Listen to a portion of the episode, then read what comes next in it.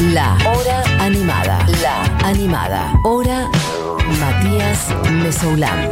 Futurock. Bueno, en el día de hoy, en la hora animada, tenemos. Puedes eh, poner- tirar el primer tema, porque si no, no vamos a llegar nunca Sí, jamás. arranquemos con esto, por favor, es una tortura. Porque sí, tenemos un programa producidísimo y estamos pelotudeando. Dale. Que el día del periodista, Va. que las llaves, que los bombones, que las carreras universitarias. ¿Arranca o no Basta. arranca? Este es un pro- siempre arranca con Diego Vallejos. Bueno, todavía no está arrancando, ¿eh? porque la verdad que la producción, bueno, ¿no es cierto? Hay que. ¿Y arranca o no arranca? ¿Cómo que no Lo dijimos, dijimos con cuál? 30 Lo veces. dijimos 27 Juli. veces. 35 veces lo dijimos. Vamos Hablamos con del el tema tema, de con que abríamos. La Es canción el tema que sonaba al principio, el primero, y después sonaba completo. se llama pero como, como, un, como un Rolling Stone. En el día de hoy, en la hora animada, discos incomprendidos.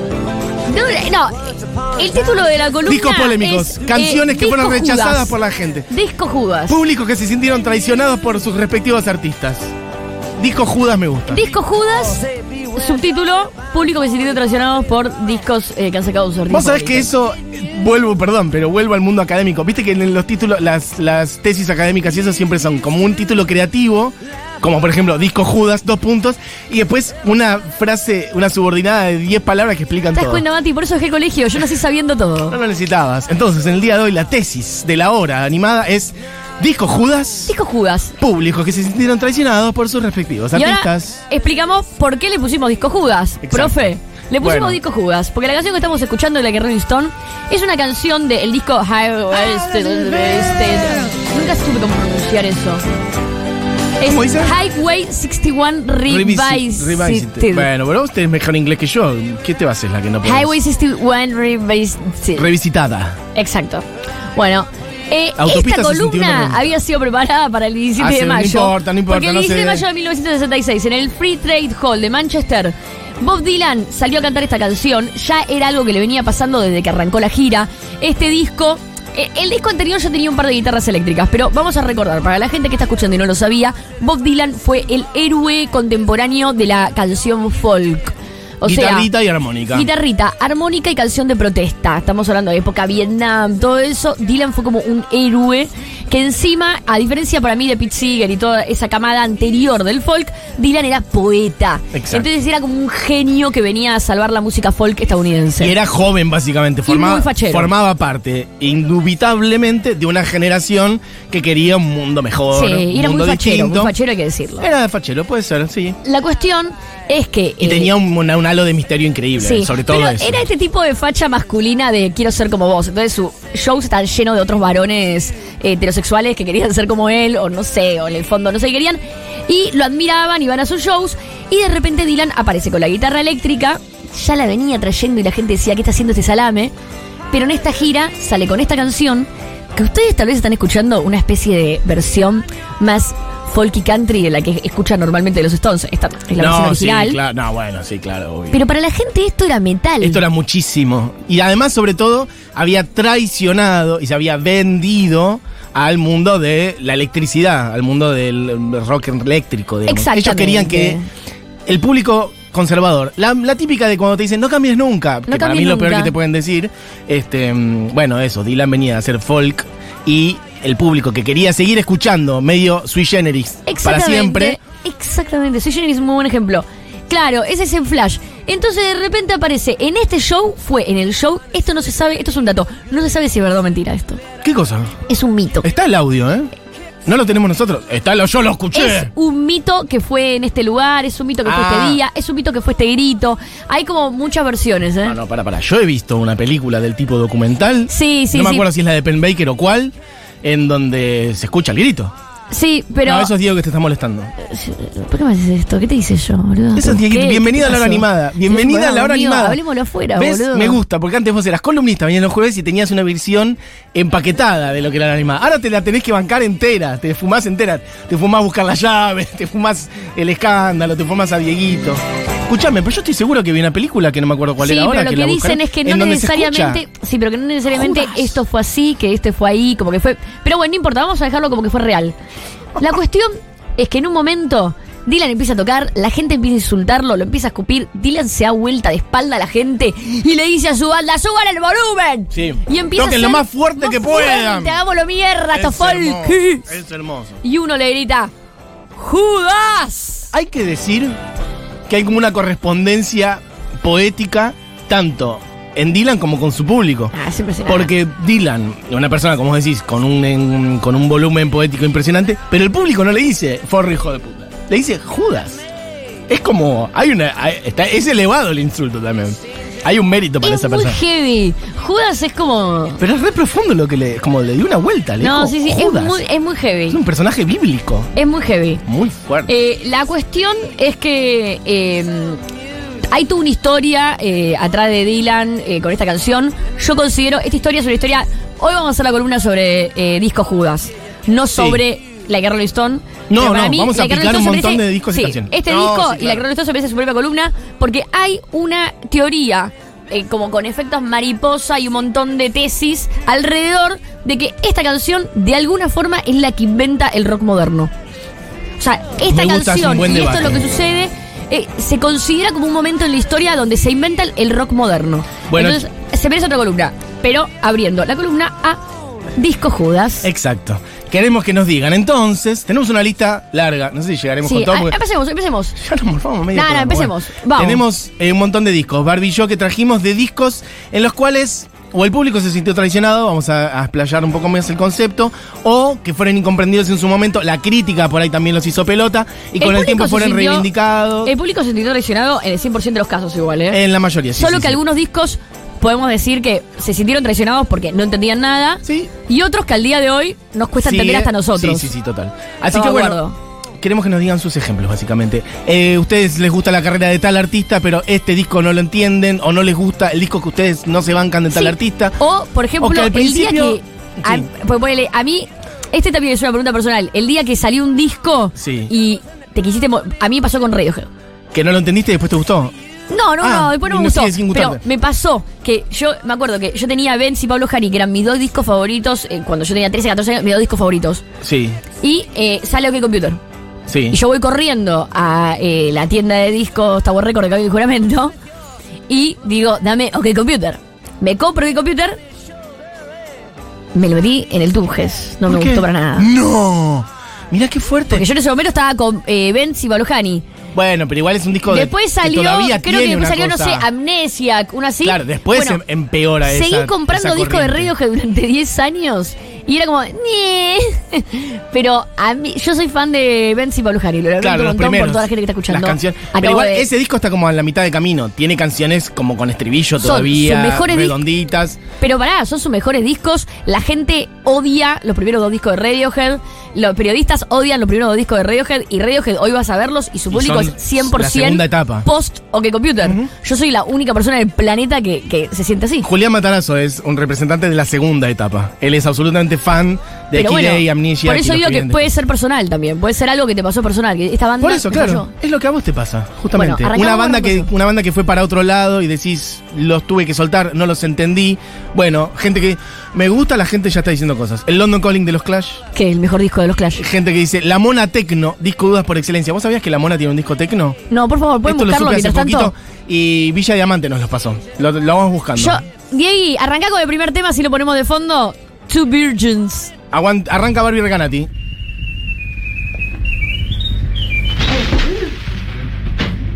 Nah, boludo, pero vamos a escuchar mientras hablamos de fondo. Mientras hablamos de fondo. ¿Qué es esto? Se nos cae de pedazos hoy el programa. Esto que estamos escuchando. Vamos explicando de qué se trata. Sí, sí, sí, por favor.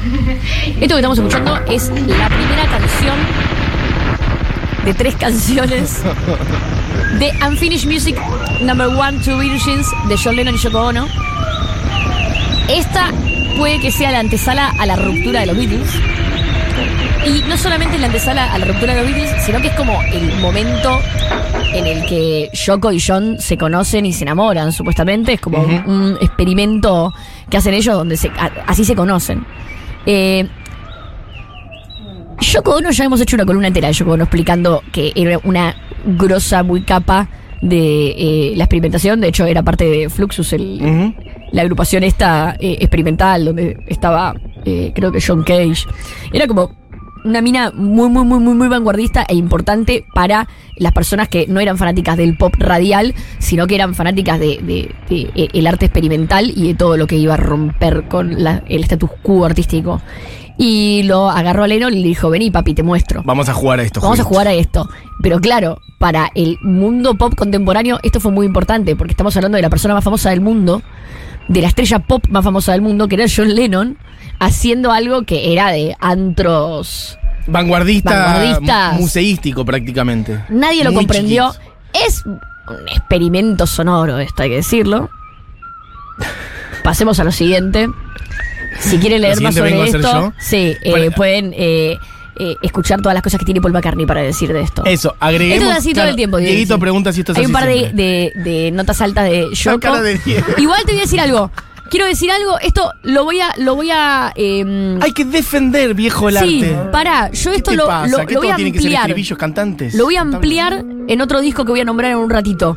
Pero está muy bien esto que sucede, porque hay que entender que la única forma de, de mostrar eh, experimentación o un nuevo cambio o algo o lo que sea en la música era grabando un disco en esa época. Diego no está tenían un canal de YouTube. Diego está colando sus propios soniditos y medio viendo Está si no- experimentando. viendo si nos damos cuenta o no. Está experimentando, Yo me di yo. cuenta. Este, hay que decir que después vinieron más las colaboraciones, el trabajo de, eh, de Lennon y Yoko, más en plan canción. Vino un par de años después. Sí, y hay cosas que.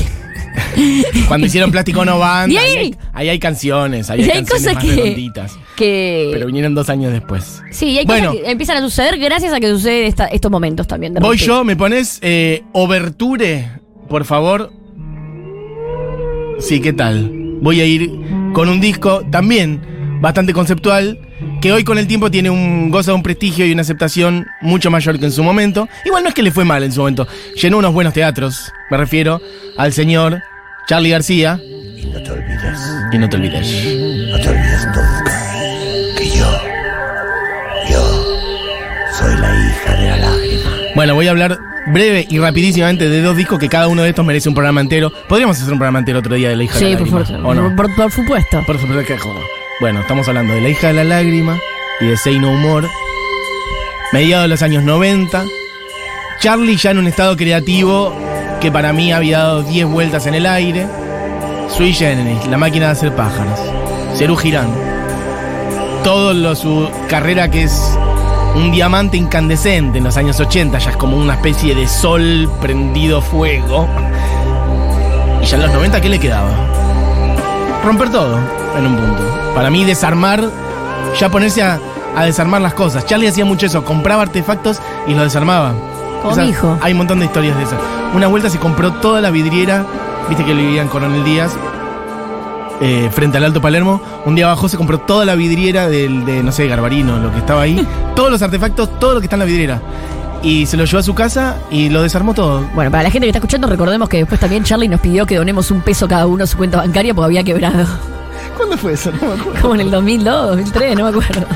Bueno. Así que cuiden el dinero cuando lo tienen. Fíjense, fíjense a quién le dan su dinero. Dale. Me gusta porque es una especie de crowdfunding Sí, muy sí. adelantado a su tiempo Sí, también. Es verdad, hay que decir que fue muy vanguardista con el crowdfunding. Inventó el crowdfunding. Bueno, hay mucha gente que venía de escuchar el Charlie de los 80 decía, "Ah, ¿qué es esto? ¿Cuándo empieza la canción? Y no me refiero solamente a esto que es una introducción, sino por ejemplo podés poner Locomotion DAE, que es una versión está toda desarmada. Él arranca como a... ¿Ves? La voz de él filtrada con una guitarra. Después frena. Distintas capas. Esto, perdón, es a lo que me refería también antes, que hay cosas que vos las escuchás en, en la obra completa y decís que es esta bizarriada. Y a veces la única forma de experimentar con audio, separar capas y cosas que nunca se habían hecho o que se habían escuchado poco, era grabándolas y sacándolas en un disco. No había otra forma. Exacto. Porque no había otra forma de mostrarle a la gente que iba a ser como no. ¿Ves? Ahí no frena había de un vuelta. YouTube. Ahí frena de vuelta. Bueno, mucha gente diciendo dónde está la canción. Mirá, hay silencio y vuelve Charlie solo. Su voz. Además,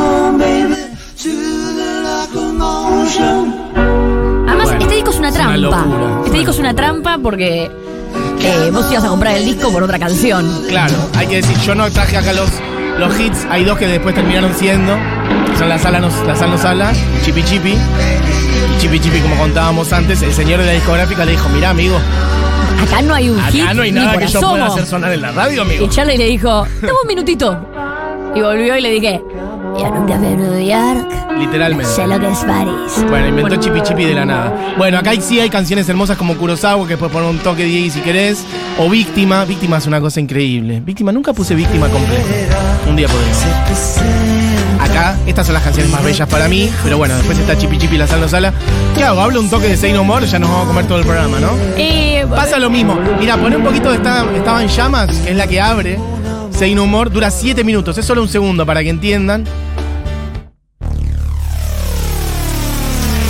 Este es después de La hija de la lágrima. Y también profundiza la misma línea. Capas de cosas, Charlie jugando con sintetizadores, grabando como en plan random. Charlie grabando lo que se le cantaba. Y después veía qué hacía con eso. Bueno, acá hay dos canciones que son una más bella que la otra, que Sí. es Cuchillos y Say No More. Y hay, perdón, y hay un dato que también es importante para por qué el público se sentía tan traicionado, que era la plata. Que hoy no pasa. Hoy pasa mucho que eh, todo es muy efímero. Vos no te gusta una canción, posteás en Instagram que no te gustó la canción y listo. Pero en esa época vos tenías que ir y comprar el disco. Comprarte el Y era una disco, apuesta. papurri. Entonces, si el artista te ponía una canción en la radio, como en el caso eh, anterior, el de Chipi Chipi, y vos ibas y te encontrabas con ese disco, decía, Charlie, vení y volveme la plata. Por eso era tan intenso el público con el tema Judas. Lo que dice la gente. Estoy cantando Locomotion como una desquiciada en el auto. Ya sé lo que voy a tener pegada todo el día, les amo. Bueno, vos vas a, a ganar en esta competencia Gente que dice. Fax You, y hay alguien que dice algo muy lindo que no sé si se refiere a Charlie o a lo que vos pusiste antes de Lennon, que dice, eso es un pedo en un frasco. Seguramente sea lo, lo de Charlie, eh, lo de Yoko. Lo de Yoko. No, pero. Siga, Barbie. decir, voy a seguir yo. Vamos a escuchar eh, Metal Machine Music de Lou Reed. Lindo, lindo. Lo que quieras. Estamos También. hablando de cuatro canciones eh, que forman un disco.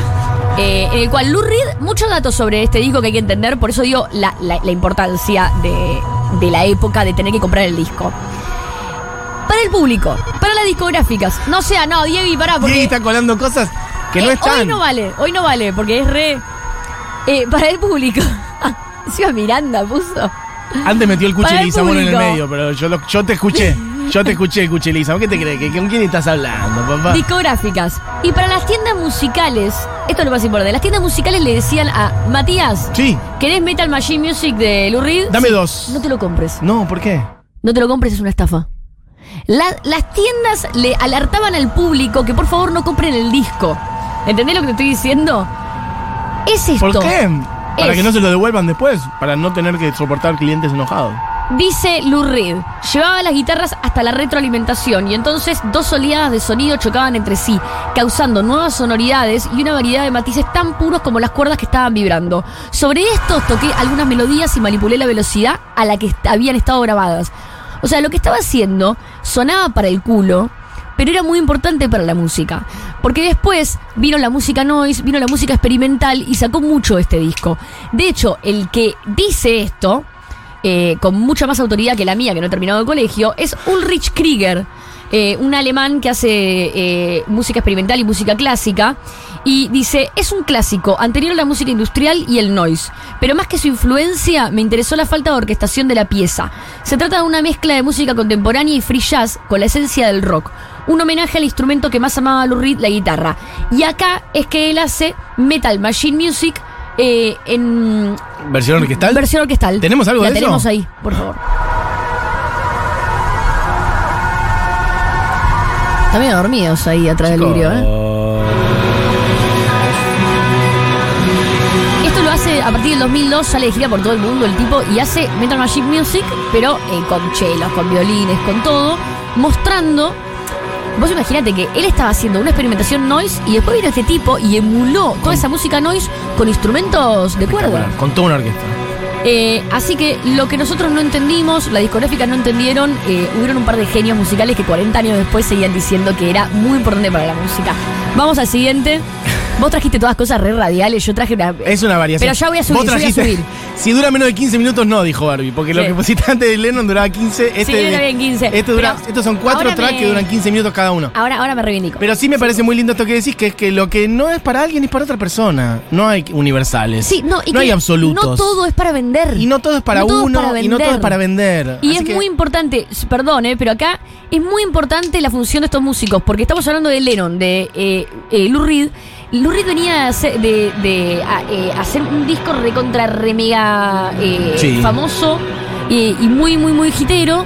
Entonces, que esta gente tan famosa salga con estas experimentaciones es lo que hace un quiebre en la música. Que lo haga un pibe en el sótano, en su casa, está muy bien. Pero que lo haga alguien que está poniendo en riesgo toda su carrera es lo que hace que la música tome diferentes caminos. Efectivamente.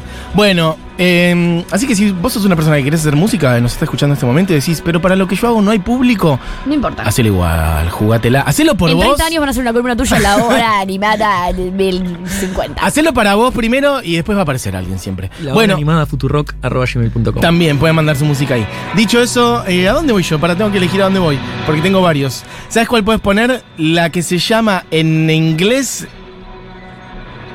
Only Love Can Sustain. Hablando de vender y de no vender, bueno, este es como un disco es medio todo lo contrario a lo que traje. O sea, yo traje artistas que era como, hey, no me importa no vender. Y esta fue una jugadita medio. Esta fue una jugada que salió muy mal. Él la pasó muy mal. Todavía no dije quién es. Quiero que reconozcan la voz. Porque se me hace que hay gente que obviamente debe saber de esta aventura. Pero se me hace que hay otra gente que no sabe. ¿Quién es?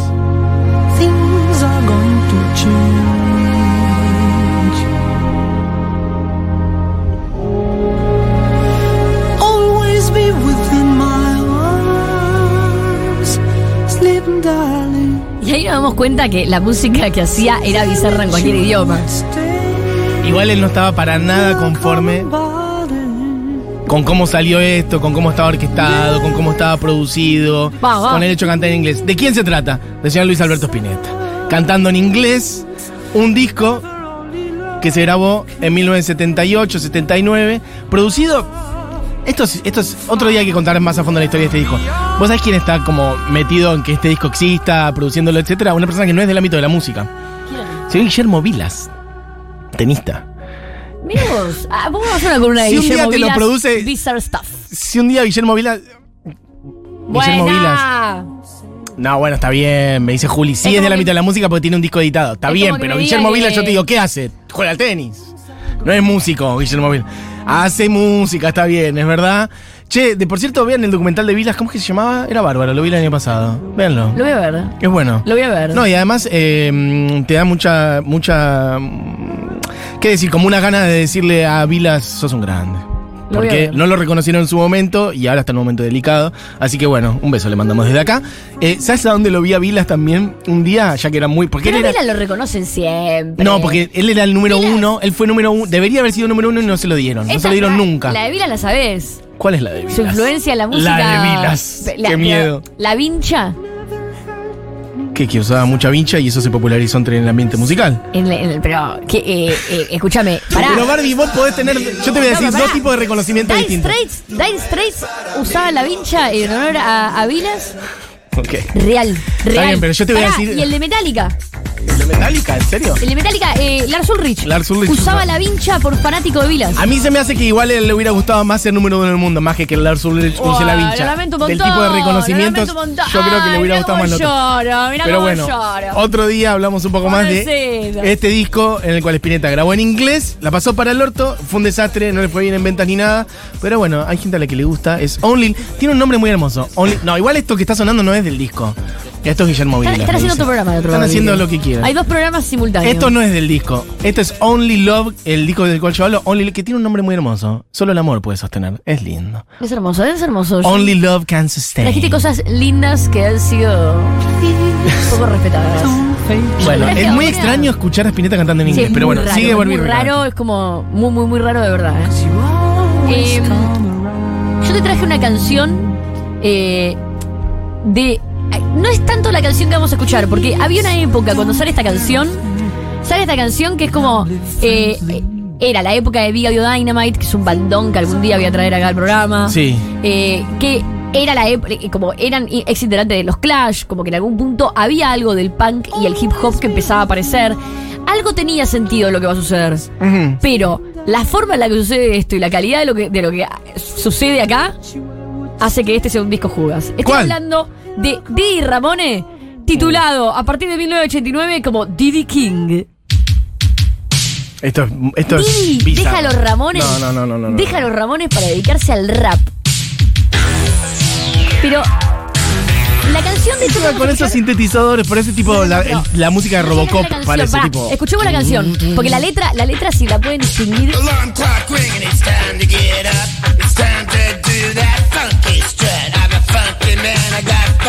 Funky bones. I'm a funky man, my name is. Well, let me tell you about myself. I play the bass in a punk rock band. Been all over the world, even to Japan. And nothing can surprise me, man.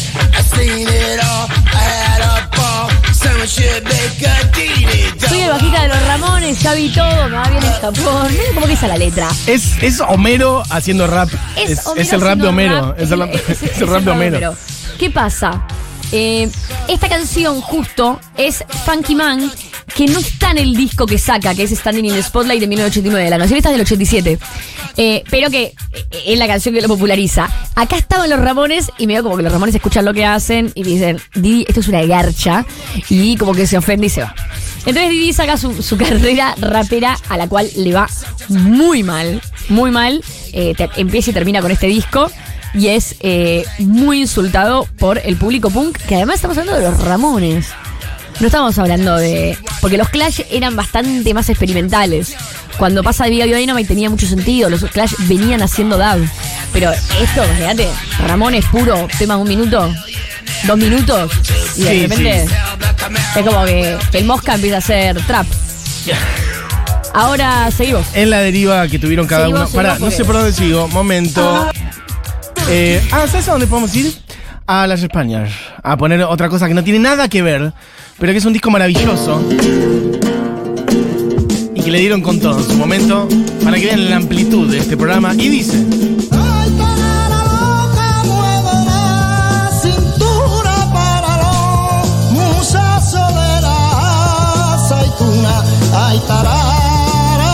¿Está hablando de la aceituna?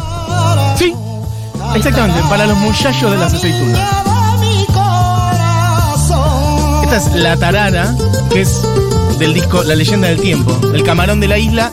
Y lo traje, es un disco del cual he hablado en alguna oportunidad. Y si no conocen esto, bueno, mm, sean bienvenidos a algo maravilloso que tienen que descubrir, que es el disco más arriesgado, el disco más valiente quizás de la historia de la música española directamente, que el Camarón de la Isla venía haciendo eh, como un flamenco tradicional con Paco Lucía. eh, nacido en una familia andaluza súper ortodoxa que le decían, vos acá lo que tenés que dedicarte es el cante de siempre, palmas, guitarra y no innovar porque es una escena todavía más ortodoxa Claro. que la del tango. Claro. Y él hizo eso durante un tiempo, pero se empezó a hacer lugar y empezó a tener reconocimiento y él era como un talento que desbordaba su cuerpo. Además él era medio rubio, era como medio raro para la escena, para el circuito tradicional. Y ahí había un par de, leyendas del cante que era lo que juzgaban, tipo, pero era como un circo romano. Le subían el pulgar o le bajaban el pulgar a los nuevos talentos en esos, eh, ¿cómo decir? En esos lugares donde se hacía la música que eran como pequeños reductos, digamos. Eh, y él se fue haciendo un lugar en esa música, fue creciendo, creciendo, creciendo, y en un momento, a fines de la década del 70, dijo, bueno, yo quiero hacer otra cosa, porque el, papá del Paco Lucía era muy tradicional, Paco Lucía de hecho siempre lo fue, muy duro, de hecho, y era muy estricto con la disciplina de sus hijos y con la música que hacía su hijo Paco Lucía, y entonces Camarón dijo, bueno, voy a probar para otro lado, y armó esto, que es un disco donde hay guitarras eléctricas, donde hay batería, casi yacera. Fines de los años 70, esto estaba pregnando en todos lados, la música como medio el jazz cruzado con la música progresiva en todo el mundo, acá en Argentina, eh, contemporáneo a Cerú Girán, Acá podemos escuchar a, sí, acá a Zetangana. contemporáneo, bueno, todos estos muchachos de los que hablamos ahora Le robaron le deben todo. absolutamente todo a este disco, pero sin dudas. Era un momento donde, bueno, sí, eso, viste, como el jazz se mezclaba con la música brasilera, Piazzolla metía instrumentos eléctricos en el tango. Bueno, también, mirá, escuchá. Hay un solo de guitarra. Bueno, este disco dijeron que era una porquería en su momento, que era. Pero una. No una porquería, no es que era malo. Era Claro, una el, bajo, aberración. el bajo ya es, es era medio insultante. Pastorius. Total, el bajo ya es otra, Exactamente. otro flash. Sí, sí, sí. sí. Era Más digo, insultante directamente y hoy es sin dudas reconocido como uno de los discos más importantes de la música española. Hay algunas cositas más tradicionales en este disco, pero sobre todo destacó, esto- destacó esto como el uso de teclado, sintetizadores, hay unos mini moves, hay un bajo eléctrico, hay guitarra eléctrica. Bueno, es un escándalo este disco. Yo pondría un par más, pero no vamos a llegar con el tiempo. Diego, ¿y vos estás tirando Vamos a volver. Vamos a. a- a- podemos- de- después de esto podemos eh, volver con.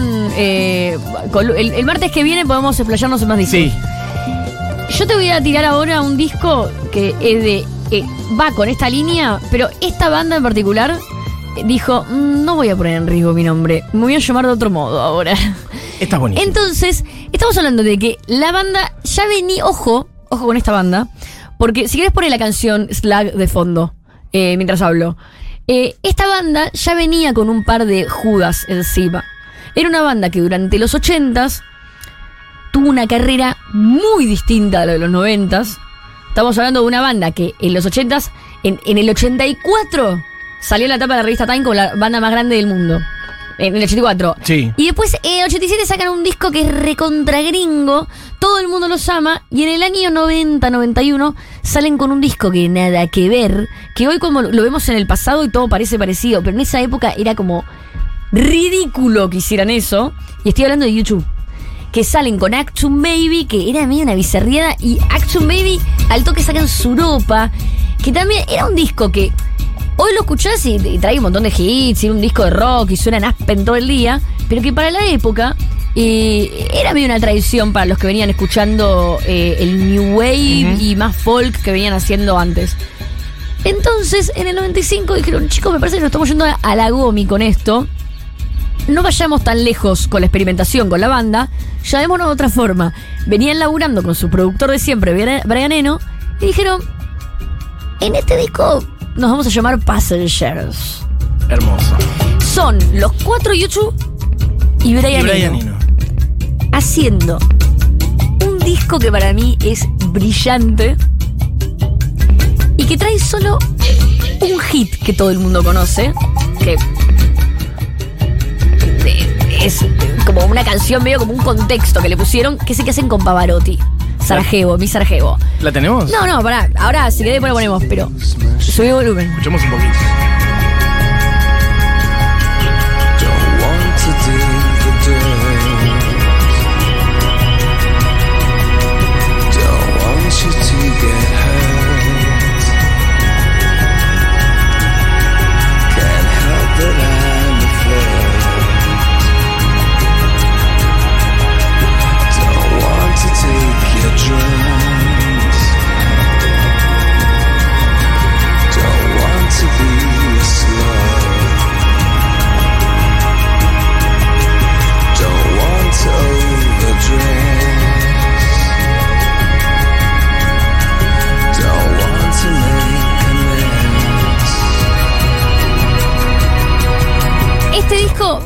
Para mí, bueno, es muy hermoso.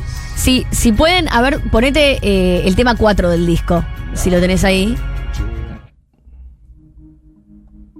Tus es muy brianeno, es muy Muy. ambient, pero con las melodías eh, de YouTube, pero pichiadas a otro nivel. Claro, el público de YouTube No, es que esto a no. esto no. Es que imagínate no que eh, está tan lejos del público de YouTube que ni siquiera lleva el nombre de YouTube a ningún Claro, lado. bueno, pero igual la gente lo supo. Lo supo. la- Y la, lo fueron a la buscar canción, igual, digamos. Sí, la canción que lo hizo saber eh, fue mi Sarajevo. Pero ¿qué pasa? Vos vas, compras el disco, no te gusta, No puedes decir nada. no puedes decir nada, porque, ya otro sabes nombre. que eso, eso es bárbaro. Entendés que está por fuera de su Eso es carrera. bárbaro, eso es. Sin embargo, para mí, de las mejores cosas que hicieron en su carrera. Bueno, entonces así.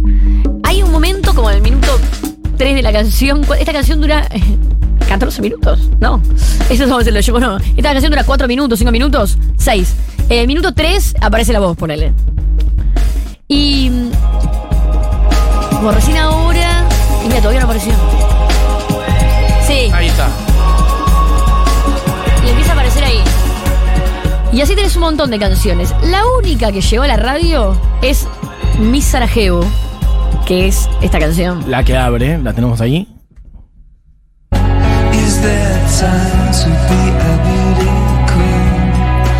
Es muy famosa esta. Porque estaba la, la guerra en Bosnia-Herzegovina, eh, lleno de refugiados, medio como lo de Ucrania ahora, que creo que Yuyu ya está ahí de nuevo. Están ahí bu- buscando el asalto por el bizcocho. En esta época era Sarajevo, no era Ucrania. Bueno, más- bueno, creo que por ahí. era Sarajevo. Entonces le hicieron esta canción. Me gusta aparte. Con Pavarotti, aparece Eso iba a Pavarotti decir, ahora. acá está y se cruzado. hace muy famosa la canción. La cantan en vivo, el show de Pavarotti, el show por Sarajevo. Pensé que acá está cruzado YouTube, Brian Eno y Pavarotti. Claro, ¿no era? Sí. O sea, esto podría haber sido una porquería absoluta y sin embargo, La canción es muy bancamos. linda. Porque además escuchá la instrumentación, es la instrumentación de Passengers. Es, Pavarotti. tengo la edición japonesa, papá. Hay gente que manda fotos. Sol dice, tengo, lo tengo, discaso, el de Passengers. Gente que lo tiene físicamente, manda disco. Es muy buen disco. Che, este, gente, mucha gente mucho. dijo cosas y no las leí, ahora las leemos.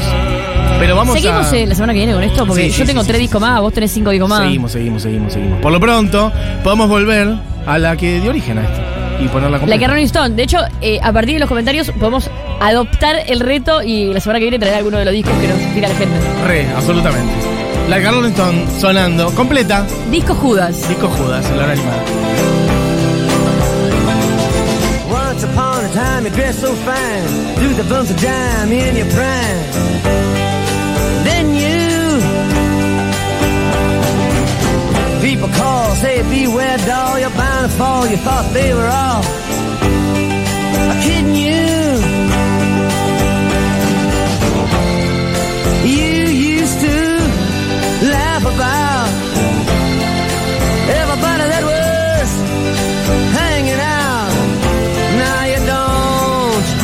so loud. Now you don't seem so proud about having to be scrounging